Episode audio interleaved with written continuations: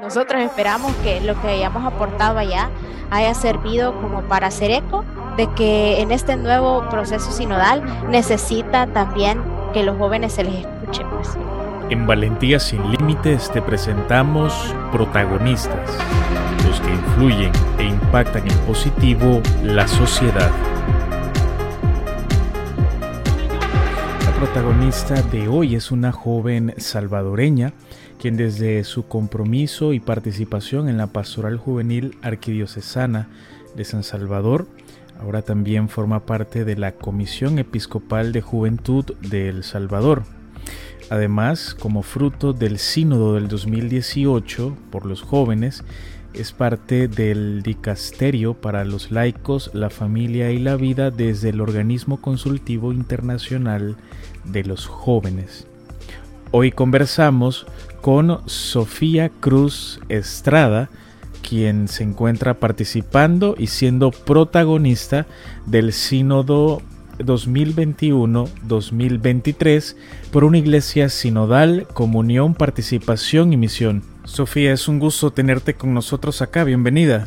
Hola, muy buenos días. La verdad que primero estoy muy contenta por la invitación que me hicieron para sobre todo compartir un poco sobre esta experiencia sinodal, digamos, que en este momento estamos viviendo a nivel del mundo, pues, y de nuestra Iglesia Católica. Sofía, el documento final del Sínodo del 2018 pidió que se reforzara la actividad del Departamento de Jóvenes en el Dicasterio para Laicos familia y vida. Eh, a partir de ello se constituye un organismo que representa a los jóvenes y tú eres parte de ese organismo. Al ver estos frutos, ¿qué expectativa podemos tener de este nuevo sínodo?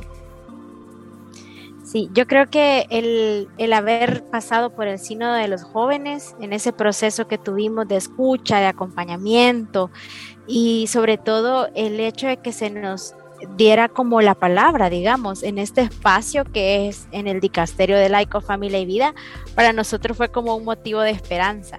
Entonces, el estar ahí, claro que es una responsabilidad, porque uno tiene que estar atenta a escuchar también otras realidades, no solamente en el país, pero creo que eh, esto, bueno, por lo menos de mi parte, considero que para mí es una, es un llamado, es un llamado de atención para poder, digamos, en esta nueva etapa que está pasando la iglesia en este momento con el sínodo, poder realmente volver a hacer ese proceso de escucha, de acompañamiento como se necesita hacer y que realmente los frutos se vean, porque al final tenemos que tener este signo de escuchar y puede ser que al principio sean unas eh, expectativas y decisiones que se vayan a tomar, que posiblemente en cinco años ya no van a estar y, va a ser otro porque el mundo está tan cambiante.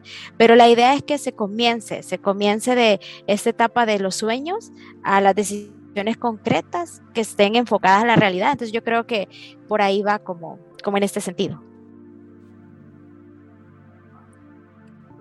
A propósito de esa experiencia que, que han podido vivir a nivel mundial, porque este organismo está integrado por jóvenes de todas partes del mundo.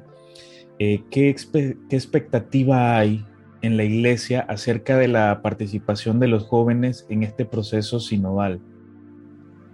Bueno, de hecho, eh, voy a contar algo muy chistoso que nos pasó allá, porque eh, nosotros, nosotros estábamos con Natalie Beckman, que es la encargada o la secretaria del sínodo actualmente, que de hecho fue nombrada hace poco y que es la primera mujer. Fue como algo también histórico que ha pasado en la iglesia. Entonces ella estuvo con nosotros y, cuando fue el, bueno, nos la encontramos el día de la apertura del sínodo, que iba a ser la etapa de reflexión. Y fue muy chistoso porque nosotros empezamos como entre nosotros a decir como eh, no hay más sínodos sin los jóvenes. Bueno, decíamos en inglés como no more synods without young people. Y entonces, y hacíamos hasta así como que estábamos protestando, pero entre nosotros. Y ella se nos acercó y nos escuchó y, nos dijo, ¿qué están diciendo? Y nosotros empezamos a decirle, vea, no more synods, que no había, no queríamos que hubiera más sínodos sin los jóvenes. Entonces ella pues se puso con nosotros y empezó como a hacer lo mismo y empezaba y después se unieron otros padres y así.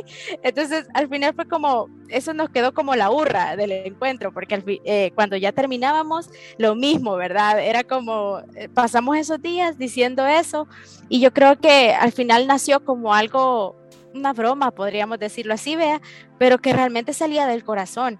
Entonces, em, uno de esos en esos momentos que tuvimos, cuando estábamos haciendo ese lío, digámoslo así, eh, ella, bueno, después se nos acercó una de comunicaciones del, del dicasterio, bueno, es la encargada de comunicaciones del sínodo, y dijo que quería que los jóvenes estuviéramos más incluidos en el hecho de hacer ruido con esto de, de las redes sociales. Después Natalie también dijo de que ella quería que los jóvenes se incluyeran más, e incluso el día del evento eh, nos dijeron a nosotros, cuando hable Dominic, que iba es una de las también que está miembro del organismo, que iba a dar su testimonio el día de la apertura del sínodo, dijeron, hagan lío. Y, y después nos dimos cuenta por qué, porque realmente si los jóvenes no hubiéramos estado ahí, o sea, sí hubiera habido aplausos, pero nosotros empezamos a decir eso, Dominic, vea, y empezamos a aplaudirle como unos jóvenes que están felices por como su compañera.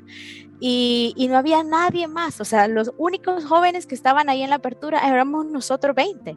Entonces, eh, nosotros nos dimos cuenta de la necesidad que realmente es cierto, este, puede ser que los adultos tengan esa experiencia, ¿verdad? Tengan también más conocimiento muchas veces que nosotros, pero es necesario también que exista la alegría que exista la frescura y también las nuevas ideas. Y yo creo que por lo menos en lo poquito que pudimos estar compartiendo con la gente eh, que estaba ahí en la apertura, creo que se dio a entender y, lo dimos a conocer. Entonces yo creo que sí es muy importante y espero yo de verdad y, y nosotros esperamos que lo que hayamos aportado allá haya servido como para hacer eco de que en este nuevo proceso sinodal necesita también que los jóvenes se les escuche, pues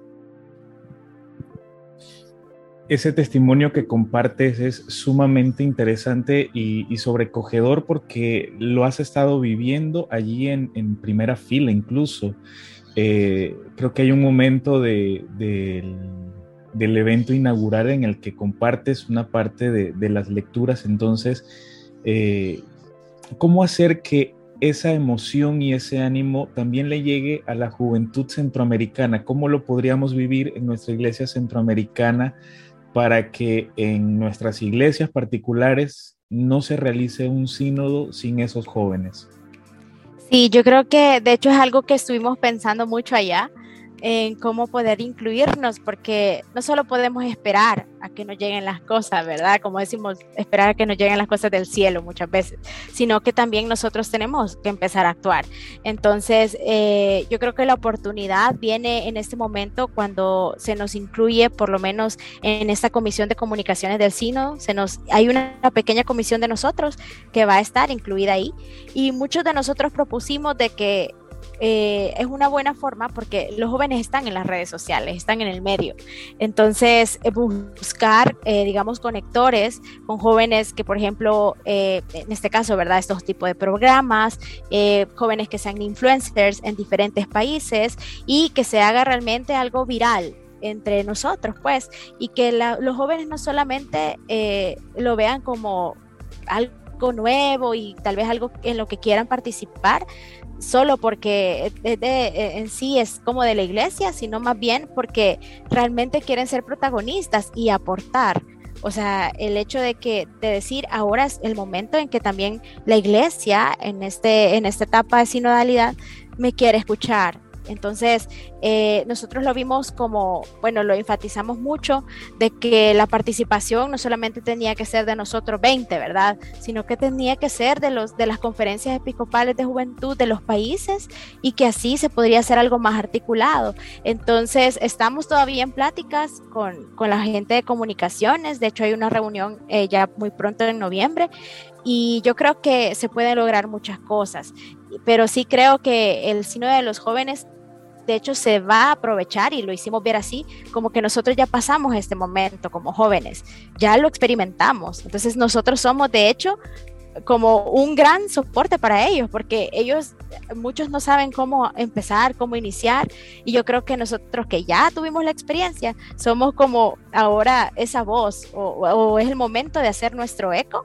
y que realmente se nos tome en cuenta para esas decisiones, ¿verdad? No para, para cosas superfluas, sino que algo realmente en lo que nos involucremos y que se nos haga ver, pues definitivamente la juventud tiene mucho para aportar en esa experiencia, como bien mencionas, y tenemos la capacidad de hacer viral todos estos temas porque hemos nacido en medio de, las redes, en medio del mundo digital y nada se nos escapa de lo que se vive allí. Sin embargo, creo que es importante que los jóvenes eh, se se puedan empapar sobre lo que es la sinodalidad y sobre lo que es la escucha en el sentido en el que lo está aplicando la iglesia en este momento. Para aquel que no lo pueda entender todavía y que tenga algunas interrogantes, ¿cómo Sofía le contaría a sus hermanos jóvenes, en este caso aquí de, de la iglesia en David y en Panamá, cómo le contarías de qué va esa experiencia de la escucha y de la sinodalidad? Sí, de hecho a mí me gustó mucho algo que dijo el Papa Francisco en el discurso eh, que dio en la apertura del sínodo, que dijo que el sínodo no era un parlamento y que no era un sondeo de opiniones como para hacer una encuesta y estuvo, ¿verdad? Sino que es un momento eclesial y protagonista del Espíritu Santo. A mí me gustó mucho eso porque a veces pensamos que esta, esta parte, por lo menos lo experimentamos que la escucha es como preguntar, eh, hacer el cuestionario, enviar el cuestionario. Pero entonces el Papa decía y nos recordaba eso, no es un parlamento y no es solo hacer el sondeo, sino que estamos haciendo la acción del Espíritu Santo. Y yo creo que para aquel que no entienda, digamos, que es este, esta parte de sinodalidad o este concepto que nuevo, digámoslo así, ¿verdad? No es nuevo, pero para nosotros lo escuchamos y todavía tenemos dudas de qué es. Eh, de hecho, significa caminar juntos. Y sí, no es un sondeo, pero es el momento en que la iglesia decide renovar, renovar ciertos aspectos que tal vez por tanto tiempo que ha pasado, no ha venido y, no hay nuevas como eh, estrategias, digámoslo así, o nuevas ideas eh, para la evangelización, para la misión y que nos pueden servir a nosotros porque los tiempos cambian. Entonces, es, en este momento es el momento en el que es nuestra oportunidad para participar en un proceso encaminado a que no solo sean, y lo voy a decir así, aunque se escucha tal vez algo feo, pero una decisión de los obispos o los cardenales, sino que también sea porque se nos ha escuchado a los laicos religiosos, que somos nosotros también esa iglesia, y que ahora queremos aportar debemos aportar en un sentido de corresponsabilidad para que la iglesia pueda tener un mejor camino en los años siguientes. Entonces, ese es el sentido de sinodalidad, el caminar juntos en comunión, ¿verdad? Yo siempre lo veo como los discípulos de Maús, cuando iban caminando y Jesús iba ahí, pero no sabían que iba ahí, ¿verdad? Pero al momento de que se encuentra con el pan, y, Jesús comparte el pan con ellos, lo ven entonces es lo mismo, el sínodo es ese momento en el que Jesús está ahí con nosotros y en la comunidad es cuando nosotros decimos, hey, aquí me hace clic y digo, esto es realmente lo que la iglesia necesita. Entonces, ¿qué nos toca? Aportar y decirlo. Y ya esto que primero Dios, ¿verdad? Cuando pase así, llega ya a la parte del Vaticano, a la gente que ya está haciendo el análisis en, la, en el sínodo, a los auditores del sínodo y todo para sacar las conclusiones y finalmente se toma una decisión del camino que va a seguir la iglesia conforme a todo este proceso, ¿verdad? Por eso que el sínodo no es algo de seis meses, un año, sino que va a terminar en el 2023. Y de hecho ahora en la mañana recibí un correo donde decía que el sínodo se extendió para la etapa de escucha hasta agosto del 2022. Entonces nos dieron más tiempo todavía, es un alivio, pero este, yo creo que es esa parte, el sínodo es el aportar, el ser protagonistas, pero también el ser responsables al decir las cosas para que la iglesia, para esta iglesia que amamos crezca, pues, y se haga incluso eh, una iglesia más que escucha, que está más en misión y también que acompaña, que es lo que de hecho se busca, eh, y más participativa, porque es parte de las palabras que también incluso dijo el Papa Francisco, que eran las tres palabras que resonaban para esta, esta, este sínodo, comunión, participación y misión, que es lo que busca este proceso sinodal. Tenemos más tiempo entonces para la escucha y eso lejos de hacernos aplazar más algunos momentos, algunos objetivos, es en realidad una mayor exigencia acercarnos a tantas personas, a tantos hermanos que se nos han quedado a la orilla del camino, sobre todo por las prisas que podemos tener. Es una imagen que recurrentemente el Papa Francisco nos ha compartido, sobre todo la imagen del samaritano, y que creo que es también la imagen que debe permanecer en nuestra mente y corazón, sobre todo por la escucha que ya hemos realizado aquí en Latinoamérica a propósito de la Asamblea. Sofía, ¿qué podemos hacer para que la participación de los jóvenes sea real? Eh, ¿Qué alternativas, qué podemos implementar a nivel de pastoral juvenil para poder encontrarnos con todos aquellos jóvenes, sobre todo los sufrientes, que se nos están quedando a la orilla de los caminos por nuestras prisas? Sí, yo creo que eh, muchos de nosotros, bueno, de hecho, antes del momento en el que y vamos a estar en los, en los grupos de reflexión en el sínodo. Nosotros como organismo consultor, los 20 jóvenes que habíamos llegado, un día, una noche antes nos quedamos hasta las 12 de la noche porque nosotros dijimos, vamos a hacer una sola voz de todos los jóvenes de aquí, que aquí representamos. Entonces nos reunimos, al siguiente día teníamos que estar despiertos a las 6, o sea, ya estar desayunando porque a las seis y media salíamos. Entonces dijimos, no importa cuánto tiempo sea, pero lo, haré, lo haremos. Y yo creo que este es, esto es algo de eso de lo que mencionabas, eh, que es algo que, que, se debe de implementar para que los jóvenes también se incluyan en escucharlos. Porque a un joven que se le escucha, lo entendemos. O sea, si el joven se siente como parte de algo, el, el lograr que el joven cree, genere una identidad, a esta iglesia. Tú no estás aquí porque, ay, a mí me gusta la comunicación, sí puede ser, pero también estás porque amas a la iglesia, o sea, amas a Dios, ¿no? Entonces, generar eso en un joven, el buscar que realmente tenga ese querigma y ese, ese llamado y que lo sienta, es lo que se debe de buscar, porque entonces el joven va a decir, yo hago todo porque esta iglesia es la que me ha acogido. Entonces yo creo que los que estamos sirviendo a la iglesia es porque hemos sentido eso. Entonces en nuestras pastorales juveniles deberíamos de, digamos, tener ese proceso en el que el joven, de hecho el Papa lo dice en la Christus Vivit, primero tenga el querigma, luego busque, este, tenga el acompañamiento y siempre sea escuchado, porque entonces es cuando el joven realmente va a generar esa identidad. El joven siempre busca pertenecer a un grupo de algo si no, no hubiéramos también que muchas veces eligen mal y se van a otros grupos. Entonces, el hecho de esa pertenencia que el joven busca es lo principal y yo creo que em, lo que lo que iba a decir también al inicio es que nos reunimos eh, con, con los otros 20 porque dijimos, ¿qué es lo que los jóvenes en este momento? O sea, lo que yo pienso, que también los otros jóvenes piensan, vea que es mi voz, eh, que puedo decir que, cómo podríamos incluirnos en este sínodo. Eh, había una pregunta de reflexión y por eso nosotros quisimos hacer las mismas, las preguntas, hacer una misma respuesta a todos y llevar puntos específicos para que se corriera la voz, digamos.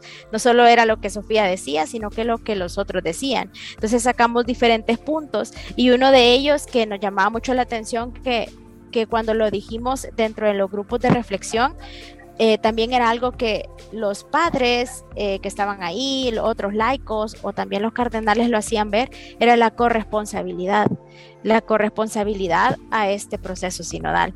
Porque si bien queremos cambiar las cosas, no vamos a esperar, decíamos, que otro venga y lo haga por nosotros, sino que comenzar nosotros mismos. Pero yo pensaba que eso igual no se lograba si no empezamos con un camino, así como yo ya lo mencionaba antes, con ese camino de, hacer que el joven eh, pertenezca, hacer que el joven se sienta más bien identificado, eh, mejor dicho, este, y luego pues obviamente buscar esa corresponsabilidad, no solamente hacerlo porque hay que hacerlo, sino porque estoy cambiando la historia de la iglesia, o sea, estoy siendo parte de esa historia. Entonces yo creo que eso, así tendría que, que comenzarse. Los jóvenes somos el ahora de Dios en cada comunidad. Vívelo con valentía sin límites. El podcast de la Pastoral Juvenil de la Diócesis de David, disponible en Spotify y Apple Podcasts. Para los que son coordinadores de comunidades juveniles en, la diócesis o en la parroquia o para los que somos asesores, ¿qué elementos creerías que son importantes aplicar para esta fase de escucha del, sínodo en, nuestra iglesia? A propósito de, ese, de esa búsqueda en, la que ustedes han acordado, eh, ¿qué elementos podríamos aplicar así que ustedes hayan también escuchado de la experiencia en, en las otras latitudes de la iglesia? Sí, de hecho, eh, yo creo que el trabajar en sinodalidad es un elemento que no todos lo estamos aplicando, a pesar de que ya fue el sino de los jóvenes, no todos incluso hemos leído el documento final ni tampoco la Christus Vivit. Entonces, creo que uno de los aspectos que sí debemos de comenzar a aplicar es el sentido, esto de, la sinodalidad, eh, comenzando con el proceso de escuchar. O sea, si nosotros eh, queremos comenzar un proceso en nuestra pastoral juvenil, en nuestro ministerio de jóvenes, grupo juvenil, tenemos que saber dónde están las necesidades. De hecho, nosotros hace poco tuvimos el, digo yo que la gracia de tener la asamblea eclesial, bueno, no ha terminado, ¿verdad? Pero este, el proceso de escucha, que ya lo hablábamos. Los jóvenes dieron aportes ahí, aportes de la realidad, aportes de cómo se sienten, aportes de qué piensan de la iglesia, si lo supimos escuchar, de hecho, esa asamblea, ese proceso de escucha, te da elementos para que vos digas, aquí estos jóvenes me dijeron esto, esto y estos puntos. Entonces, ¿qué debo de hacer yo? ¿Voy a seguir con mis temas en el, en el grupo juvenil igual a los que estoy dando? ¿Voy a seguir con lo mismo? Pero si el joven me dice que quiere saber de este otro tema, entonces ahí hay un punto de partida. Si realmente voy a escuchar a alguien, es ponerla, oír no es lo mismo que escuchar, ¿verdad? Sino escuchar es poner atención. Entonces, si el joven ya me dijo algo, si en nuestro grupo hacemos un proceso sinodal, digamos, y los escuchamos, preguntamos qué piensan, cómo creen que podíamos implementar nuevas cosas, qué sienten ustedes, cómo se sienten en este grupo juvenil y ellos te dicen, a mí me gustaría esto, o si ves que alguien tiene un problema, no, no de hecho de pastoral, sino que tal vez familiar o en su comunidad por la delincuencia, está pasando por cosas difíciles, cómo el joven que está ahí encargado del grupo juvenil los va a acompañar, cómo la pastoral juvenil de la diócesis los está acompañando. Entonces yo creo que esos procesos si los comenzamos así y realmente tomamos en cuenta la voz de los jóvenes, iríamos más encaminados a dar, eh, de hecho el Papa lo dice también en la Christus Vivit, a dar temas que no solo sean eclesiales, lo llama él, sino que temas más enfocados a la realidad. Eh, algo que también nos dijo él y a mí me gustó mucho es eh, que habían tres errores o riesgos de este, de este proceso sinodal y que de hecho se debería estar implementando desde ya, siempre en todas las parroquias para tomar una decisión, pero dijo que había un, tres riesgos, que era el formalismo, que sola fue, solamente fuéramos un evento de fachada, y que no realmente no llevara un itinerario de discernimiento.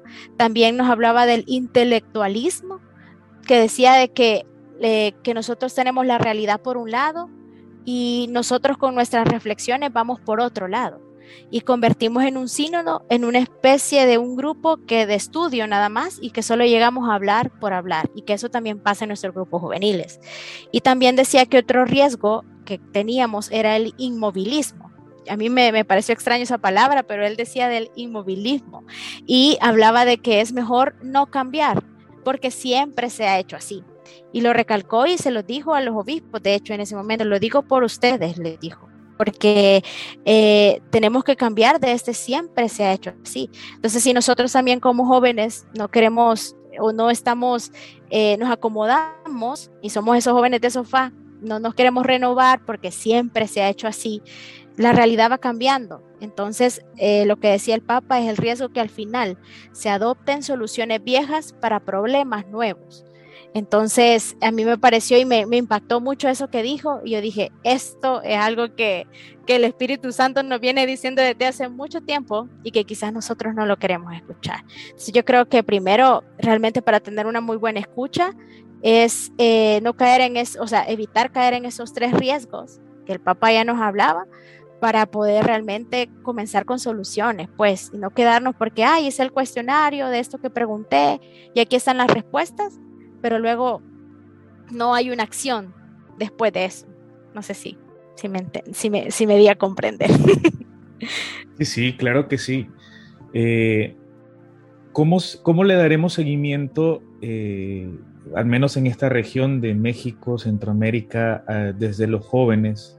¿Cómo, ¿Cómo estamos dando seguimiento a esa participación, a esa vinculación? ¿Cómo si alguna entidad juvenil percibe que alguno de estos riesgos está sucediendo en, su diócesis, ¿cómo damos seguimiento para que eso se pueda corregir en el mismo momento de la escucha?